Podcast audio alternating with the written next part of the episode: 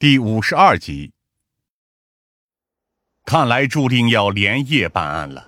我们也只能尽可能的振作精神，看着司徒环的尸体，我心里也越发坚定了要抓住真凶的决心。只是让我没想到的是，林霄此时竟然也匆匆的赶到了现场，穿着一身大衣，双颊都因为冰冷的天气而冻得通红。他直奔帐篷。见到司徒环的尸体后，露出了愤愤不平的表情，直接一锤击在了旁边的扶手上。该死！在我的印象里，这是他极为少见的因为激动而失态。事情怎么会变成这个样子？当初我就该意识到，应该以保护他的安全为优先。我按了按林霄的肩膀，这确实是我们的疏漏，但我们现在也只能尽可能的继续追查真凶了。林霄有些沉重的叹了口气：“唉，不只是这个问题，这次案件清晰的向我们传达了一个危险的事实和信号，那就是和这场案件任何相关的牵连者都有可能遭遇真凶的袭击。换言之，真凶一直都在监控着我们的行动。否则的话，如何解释他会找上司徒环的原因？这番推论。”让我浑身上下起了一层鸡皮疙瘩。的确，如果真凶真的一直在暗处监视我们的话，那我们几乎没有可能抓住他的蛛丝马迹，因为一旦有任何风吹草动，他都能立刻着手消灭证据。夏灵薇则有些担心的问道：“目前的问题是，司徒环到底有没有掌握到张萌萌那个资助人的情况？哎，技术科那边有消息了吗？”疯子烦躁的挠了挠头，哎，老六那边正在抓紧分析司徒环的手机和电脑，但显然一切相关信息都被删除的一干二净。他让我们最好不要抱什么期望。林霄面色凝重，看来只能靠我们自己去想办法联系校方了。虽然会耗费大量时间，但这也是目前为止最为有效的方法。经过简单的商讨，我们决定兵分两路。疯子带领一部分精锐小队，换上潜水服，开始沿下水道的海陆管道继续搜寻凶手的痕迹。而我们则需要进一步联系张萌萌此前的校方，想办法问出张萌萌在大学时进一步的消息。不知不觉，林霄也加入了我们的团队。当然，他本身就是省公安系统内的一员，加上省局现在高度重视这个案件。林霄被我们视作专案组的一员，也没有任何问题。一环套着一环，如果真凶就此销声匿迹的话，我们无疑会彻底断绝线索。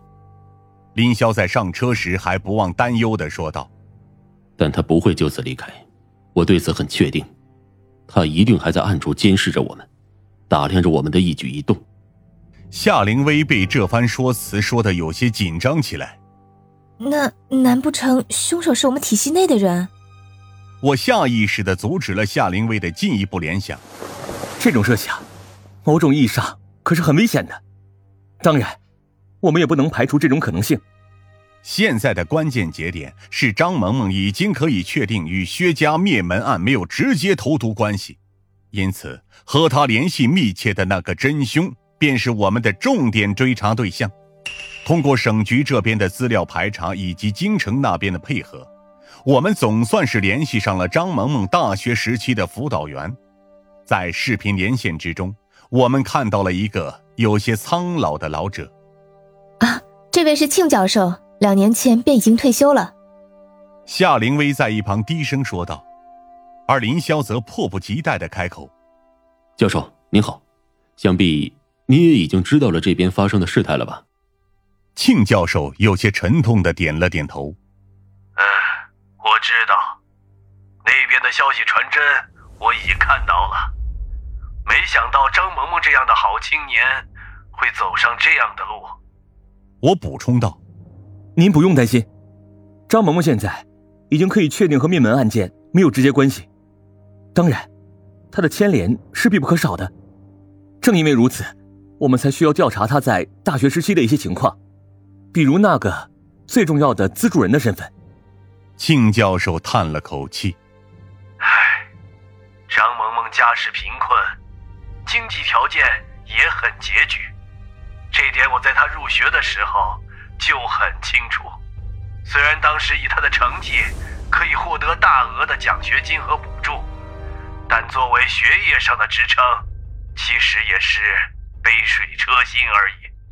所以，后面我知道他有一个资助人的时候，也并没有意外。相反，我也为他感到开心，因为这样意味着他可以专心学习，不受制于经济条件。但是后来，我渐渐发现了不对劲儿。那个资助人与其说是资助，不如说是在全额的缴纳张萌萌的一切费用。他在大学时期的经济条件，甚至远超一些家境不错的同班学生。加上当时的一些流言，使我不得不找他询问一些具体情况。林霄此时打断了我们的谈话。抱歉，教授，但我想知道，具体是一些什么样的流言让您困扰？庆教授有些为难。唉，大学时代，多少也会有一些谣言不胫而走，在我们这样的学校里，也不例外。有不少学生传说，张萌萌，哎，是被来自家乡的富商包养了。